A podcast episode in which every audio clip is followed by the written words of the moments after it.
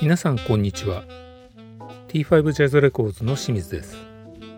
横浜ワイン会ポッドキャストエピソード11身近なもので音質改善第1回をお送りいたします第36回となる今回はいつものメンバーの斉藤さんが都合により参加できず大家さんと清水の2人で初挑戦の第1回ですテーマは身近なもので音質改善皆さんは通常買ってきたオーディオ機器をポンと部屋のどこかに置いて音楽を再生し聴いていらっしゃるのではないでしょうかしかし生活空間である自宅において音の環境というものは千差万別ちょっとしたことで音の輪郭がはっきりしたり低域がぐっと締まって聞こえたり驚くほどの音質改善ができたりするものです特にコロナ禍の今はリモートワークなどもあって自宅の音に関して皆さんもいろいろ感じることが多いのではないでしょうか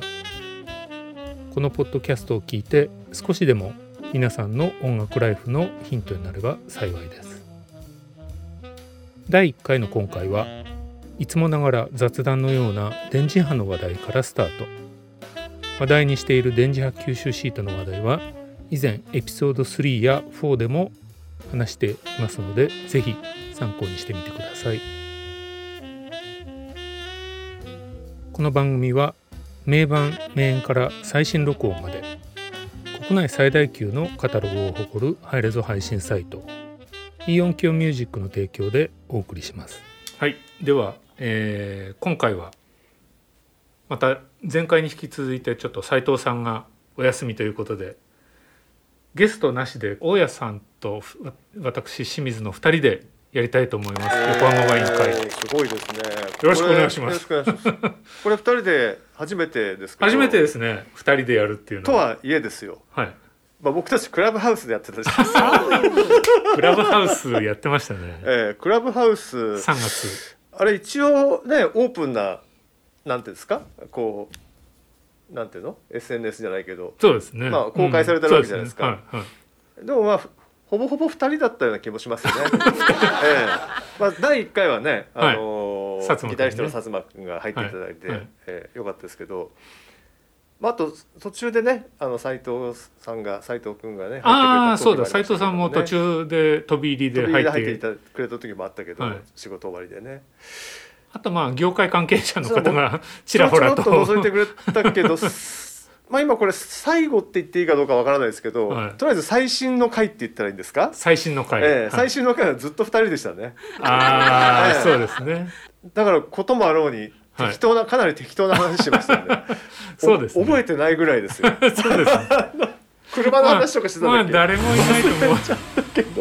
まあ、あのカーオーディオ絡んでね、け、車車のの話してましたっけ車のあそっ話をか。俺も あまりに普段着の話しすぎちゃってああ、いやいやいや、あの時まあ、いで何話してたかさっぱり覚えてない んですよ、や、僕もほとんど覚えてない。 ええあのそれはそれでね楽しいんじゃなく。ね楽しまあ、楽しかったんですけ どまあそうということはですよ、はい割と普段は意識して喋ってんだなと普段のああ、そうですね。ええいや、ちょあっといけないの。なと思って、振り返ってみるとええ 結構ちゃんと喋ってますよねしかもね前、うん振り返った時第1回とかすごいテンション高かったしあ僕もねこの間第1回聞いたんですけどあうん そうですか、ええ実によくできよあくそうそうよくよくできているっていう言い方も変な言い方ですけいどやよくできてますよいね。や本当に反省するところ多いですけどね、まああそこに立ち返ることは無 理なんでとりあえず進んでいくしかないかなと思うんですけそど、うですね。それはそれででも、そうですね今日はまあ2人きりなんでね、ええ今日ははい二人なんで、えテーマをですね、えええー役に立つえはい身の回りの小物あこ小物、まあ、僕すごい小物ですけい やいやいやそういう小物じゃなくどあてのそうじゃなくてね あのあ割とこうオーディオのオーディオの音質改善に役立つ身の回りの子供あ子供 じゃない小物小小物物ね小物について、はいまあなんかちょっとこういうことをするとはいただ単にこう物を買ってきてポンと置いて音出すだけ、はいはいじゃあやっぱりこう面白くないってないるうほかど、まあ、それをさらにはい楽しめるようにするにははどんなヒントがあるのかっていうのをちょっといなるほど大家先生となるほど私でまあなんかこれまでのね経験をもとにこれらの経験をもとにねはい、まあ高いものから安いものま高でいものから安いいものまでろいろんなのがあると思うんですけれどもまあ、以前ねあの電磁波吸収シートっていうのはねちょっとあれはご紹介しましたけいれいどでもすねあれは本当いいですねあれは本当に楽しいそこそこいい値段はするけどでもバカ高いわけでもなくてねそうですねあの僕が買ったあのテープは5 4 5,000円切った値段で割と量があったんであーあれはね細かく切っていろんなところに貼って楽しめるんで、テープってえ厚みってどれぐらいなの同じですかえ、いやいや薄シーいトと全然薄いんですよあじゃあ、じゃあシートと一緒かもうね、まあ、マスキングテープほどは薄くないですけどうんでもねビニールテープまあビニールテープと材質が違うんであービニールテープではないですけどまあ大体あんなあれもぐんらいかなっていう感じイメージ的にイメージ的には、ね、厚みは厚みっていうか幅っていうか幅もねあのマスキングテープと一緒だからあれは1センチかなあ1センチ1.5センチもうもうちょっとあるか2センチぐらい1.5センチぐらいかなあじゃあ本当にうんビニールテープぐらいのうんぐらいですね、うんええなのでなかなかね楽しめるんですようんあれおすすめなんですけどねまなあちるょっほとどまあ5,000円っていう値段が高いか安いかちょっと安くはないと思うんですけどあ長さはどれぐらいあるんですか 長さね、うん結構ありましたよまだ全然使い切ってないですあそうですか何メートルかちょっと忘れちゃったんですけどうあーんのそれなりにあもう結構張ってると思うんですけあどっちこっちそうあちこちにどこもね全然車貼使ったりい切ってなくて車は結局ねやんなかったんで、あ今ややっっててなないいんんですかですよまねだやんなかったんだよなあれあああれそうちょっと失敗したなやってやればよ かったな早くなったかもしれないのにないやー今日ねあのうん朝、まあ、うち朝あのずっとラジオ聞いてるんですけど、はいあの伊集院光さんの番組おでー今今週の特集があのラジオで喋ったら面白いこんなものあったよねっていう特集なんですうーね。んでそこでまあ携帯とかの話よく出てくるよねきっととか今スマホに変わったので、はいはいはい忘れ去られた携帯の。あーでそこに電磁波を遮るなんかそのおアクセサリーがあったよねって話でへーで伊集院さんが「あんなのね本当に聞くかどうかわかんないのに全くね」って言ったんです よ。その瞬間に俺はラジオに向かって「あれは聞くんだよ」ってつぶやいた あれあれが聞くんじゃない今今聞くもの知ってるよっていうねそう いうあのなんのこっちゃちょっとね、あのへー引っかかったんでねそれちょとっとネットでつぶやいといたらよかったじゃないでねすねそかれつぶやけばよかったで伊す集院光ね。え聞くよってー聞くよってねそれ聞きますって音に聞くってね、音に聞きますよあの時多分脳脳にどうのこうのだと思うんですよねきっとねこの辺耳の方にのつけつあー携帯って常あにそういう系の話でけすねうん、携帯って常に今のスマホもそうですけど常に電磁波が出てて脳に影響するんだって言われてるいじゃなやですかずっと言われてますよねえだからまあそれもあってあそうそう僕はあの今のこれ携帯新しくなっちゃったんであれなんですけうど、ん前のあのピクセルにはねあの貼ってたんですよね電磁波吸収シーああトーあのケースの中にねピッてなるほどやってねああそれいいえかえもそれはもしかしてあの脳にいいんじゃないかと思ってでもこれ そんなことな貼いかるとあれじゃないですかお財布携帯とか聞かなくなっちゃったりとかあそれはねあそうですね、うんでもなんか聞かあれだって電磁波でやってるんですねよね聞いてましたねあ本当じじゃゃああうまく逃げてたのかなあの貼った位置が下の方だったんでよかったのかもしれないですねあーあーじゃあ大丈夫あの余ったやつをねピョって1枚ここにピョって貼っただけだったんで多分このマークのところだそとうダメだマークのとこはダメでしょうねきっとねそれでもマークのとこに貼ってピピって言っ たら聞いてねえじゃねえかって話うんそうかもしれないなるほどちょっと複雑な話になってきました ね、いやでもだってあれですよ前なんかねえ新橋ワイン会時代にええ話したと思いますけど、ええアナログ携帯の時代あったじゃないですかえはい今のようなあデジタルじゃないアナログの電波の頃アナログであの頃だって僕ああのドコモの携帯でええ30分ぐらい話してるとものすごい頭痛くなりましたもーそうですあかん、いやあれ完全に電磁波でもうう本当にこれやばいなって思いますよああの頃そうなんですねもう絶対携帯で長電話やめようってえー今でもパソコンとかそういうことで言われてるんですよね。ああでもああのえー昔のアナログの携帯のあの電磁波の強さに比べれば、えビビたるもんのような気ーがしますねあーなるほどね。かなり強力ですよねあれねああそうなんですね。だって今これでもねだってこういうところにね近づけるとジジジジってノノイイズズ乗乗りっまちすゃよいねますもんねマイクを近づけるとだからねまあ飛行機落ちるって言われてるぐらいですからねあでも最近 w i f i は OK ですよね飛行機ねそうですね w i f i の方があれ多分弱いんですよね電波ねかもしれないですね、うんあの飛行機の w i f i が、まあ、僕が乗ったのはたまたまアナでしたけど、うん まあ繋がんなくてねあそうもうなんだこれっていう、あそうですか、えええーしかも一緒に乗ってたうん、あのあの時一緒だったの大月春太くんだったかなうん「お、やじさん繋いだらなんかウイルスみたいなの入ってきた」とか言っうん、 てなんだそ「れマジか!」とか言ってまあそれは本当かどうかわかんないですけ どなんか別のとこだかもしれなないんんでねだそれ危なくて繋げられないななんつってうねんそそうれが2年ぐらい前の徳島かなんか行った時の話ですけど、えまああのー、な最近あんまり綺麗って言われないですよねあそうですか携帯うるさくあそうなんですねうんあへえだからその w i f i でつなぐのは別に OK みたいな感じになっちあゃってるかーあそうなんだなんか僕飛び立つ時はやっぱ切ってくれって言われてたような気があのらあそうそうアナウンスではね一応言われますけそうアどナウンスねでなんだっけあのシートベルト外してく大丈夫ですみたいなのと同時に繋いでくださいみたいなのがだあ出てないかでもずっとその後は携帯がお切りくださいともつけてくださいとも言わなかったかいやー僕ねななんか忘れられないのが飛び立つ時だけあの 昔ねええまだソニー時代にえやっぱりこう僕が担当してたバンドでえはい地方行った時にえ飛行機でね行ったわけですけど、その時に CA さんに「えはい携帯を切れ」って、ええスマホスマホだったか携帯だったか忘れて、ええええええ切れって言われたのに、なかなかねええ切らなかったメンバーがいたんですよ、えええなんか CA さんにブチ切れられてえええあそうなのすっごいなんか怒鳴られた マジですかそれねいまだに忘えれられないんですけど、しかもねええまあ今でもこう、え人なんですけど。 もうね本当になんあかそうなんだこっちの人かと思った俺違う違う違うこの人切れらかれたくなないんですによなななんかやってたんでしょうねメール打ってたのかなんか知らなあいあけーなるどほどねへえ降りていただきますよみたいな感じでもすごいですうね すごい言われ方したみたいであー昔は厳しかったのかなでもなまあそうですよねあんの頃結構そういうので揉めたニュースもありました前もんね前ましたからね、うんええ僕はあの その頃はもちろんガラケーでしたけど屋久島に行った時にねおーあの仕事であの鹿児島空港からプロペラ機みたいので行くんですけどうん YS12 みたいなうんちっちゃいやつで行くんですけど、うまあ、そこ乗り換えて行く時にあの桜島の上とか飛んでくれるんですよおお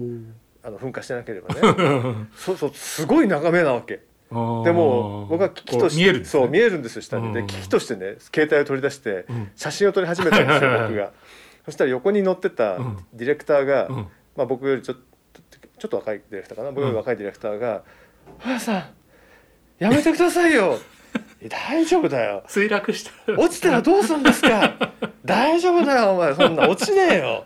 やめてくださいお願いだからやめてください」ってそのうちね涙が端に出てきてねさすがにやめたっていうね。あそうええそういうねあの楽しい思い出があるそれいつ頃ですか結構前ですか結構2009年ああとか8年とかだと思いますじゃあ機内モードっていうのができたかできないかなんぐからいぐのらい頃のですか、ね、頃ですね、ええ機内モードはなかったような気がしまあすーだから本当に電源落とさないといけなかったんだけどうんだから要するにまあ機内モードがないかうら、ん電源落とさないといけないわけですよね、うんそうですね本来的にそはねうですねでも気にしないででもバチバチ撮ってたらすごい横のディレクターでものすごい泣き疲れす泣き疲れあれはもう泣き疲れてるんですああそう近いですねええいやーまあ確かにねあのなかなかちっちゃい飛行機ってまあ確かに電波怖いうん飛ぶのが距離が近いですも近んいね,、ですよねいろいろ、うん、で、影響するのがそうなんねですよ音飛び出す時の音もすごいしあの荷物を荷物をねまず積む時にねあ荷物を積む音が結構聞こえるんですよねなんかあであガシャンって閉める時もガシャンって言うからああこれほんまに大丈夫なんかいなっていう ねあの感じがやっぱするんでちょっと怖かったんだと思うんですよねあああの。僕もなんかアメリカでそういうちっちゃいの乗ったことがあったけどあーなんか国内線のなんそうでかすよね近距離の時にそう,、いうああいうの怖いですよねちっちゃいやつね 僕もね初めてニューヨークからどっかまでちっちゃいの乗った時にプロペラ機プロペラ機 怖いですよねこっちの人ってバスみたいな感覚で乗あるんだなそうそうそうそうと思ほってほぼバスですよねあれえねえ結構怖かった です、えななんか怖いですよねあれえね、ええあああいう気構えで乗ったことなかったん でこんなに適当でいいいいんですかって、ね適当っていう言い方うもん当たってはいないんでしょうけど、うんなんかものすごくこう気楽に乗ってる感じいやそうですよなんかしかもなんかねパイロットがこう操縦っていうか運転っていうかなんか結構ね遊んでやってるっていうか 割とこう不安みたいなねなん かもういや自分のなか腕なかを見せてやる的ななんかまあそうですよねで割と低く飛ぶから下も全部見えててあそうそうそうそこに落ちるのかっていうのもよくわかうるんしそうねそうそうそなうかなかなんかでもまあ乗ってる人たち全く何もそそういうなんていうんですかね、うん非常にこうリラックスした感じで、まあまあまあ我々がバスとか電車乗ってるのとあんま変わ んない感じだったんで、ねああアメリカってやっぱ広いんだなっていうねまあ逆に言うとこう日本がこんな狭い国なのによくいっぱい飛行機飛んでるなっていう感じなのかもしれないですけどねああ確かにねそうかもしれないですねしかも大きい飛行機ばっかりまあそうですもねっとちっちゃいのでポンポン飛ばせばいいなっああそれもありますてよなねなんか最近のほらバスも都内とかすごいちっちゃいええバスあるじゃないでありますすねああいう感じでねハチ公バスみたいなか そうそうそう、ええああいう感じでね飛行機もなんか飛ばせばもうちょっと採算取りやすいのにってなんとなく思ったことありますよそうねですやっぱ飛行機場がなかなか難しいんですかね。ああ飛行場がね、うん、遠いかったりしますもんね。確かに場所によってはけどそうですねまあ、福広島岡ととかかね近い時はそう広島。めちゃく広ちゃ島といえばね、全然雑談になってますけ ど、どうぞどうぞ初めて広島に飛行機で行ったことがあるんですよ。はい某アーティストのツアーで、うん笹井さんと二人で行ったんですけど、うんで二人ともね、広島行ったことなかったんですよ飛行機あで。あそうですか、ええへーで、えっと僕たちスポット参戦だったんで全部のツアーに回るんじゃなくうんあてはいはいはい何箇所かをこうんう一緒に回るっていう話だったんででまあ僕たちだけ単独で広島で合流みたいなことになってうんてその後岡山とかも行くんですけどうんで広島行ったな行ったんですよで飛行機着きましたとでそこからどこどこに行けって書いてあるわけですようん、で僕たちそこまそれまでの移動を全部タクシーでいいややってきたんですよ空港あかあらなるほどね、うんはい、でその時もう何も気にしないで広島広空港島かからら空港からタクシー乗ってた わけそしたらいきなり高速道路に乗ったわけですそうでよすね青あ高速道路まあ高速乗るのかまあ別にまあ大阪駅から高速も乗ったりもするよなとああ思まっあた時まあにまあまあひ広島まで30キロみたいなのが出たわ けですよあの時の衝撃は忘れられないですねこれはま ずいとこれは制作の人にむっちゃ怒られるなと思ってでももう降りるわけにいかないから行うんってうん、 「いやまるまるさんいくらぐらいですか1万円ぐらい1万円だったか1万2000円だったかうんうんうんまあまあですよねごめん何にもごめんあの案内に何も書いてなかったんで東京から横浜ぐらいの感じですそようねですねだからねあそうですね30キロ,、 30キロだったねうん、ごめんタクシーのちょっとだってほら電車って書いてなかったからって言ったらすごいもうムッとされて、まあ、あ別にそう怒りはしないんですけど「うんあのマジですかあそうですかしょうがないですね気をつけてくださいよ」とか言われてこっちもとりあえず平謝りしてまあでも2人だったからまだ、まあ2人だって1人じゃないしね一で人だったらあれだけど、うんそういやーでね次の次のそういうね、まあ、2人だけでどっかに途中から参加する時には、あのいただく紙があったんですよ当時メールじゃなくて紙でいただいてたと思うんですけど、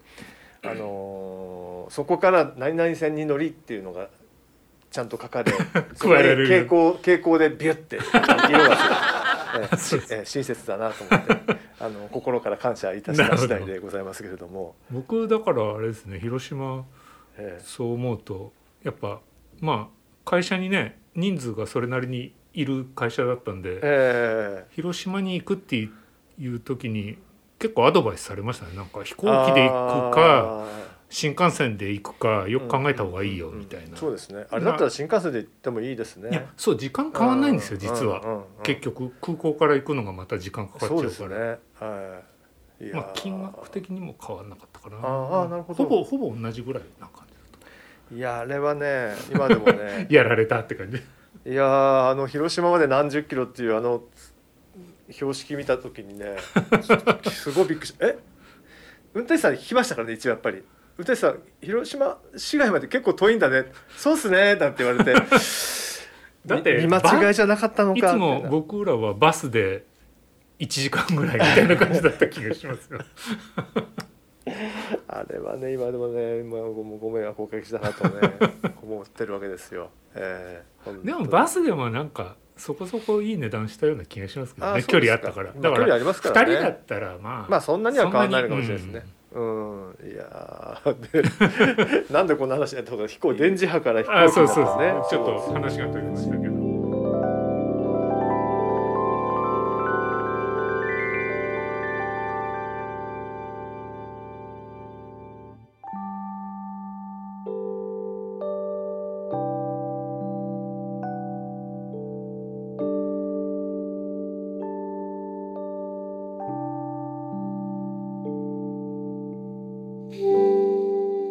皆様いかがでしたでしょうか近いうちに横浜ワイン会ポッドキャストエピソード11身近なもので音質改善第2回もお送りしたいと思いますのでぜひお聞きください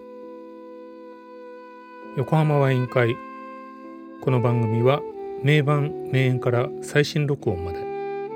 国内最大級のカタログを誇るハイレゾ配信サイトイーオンキオミュージックの提供でお送りしました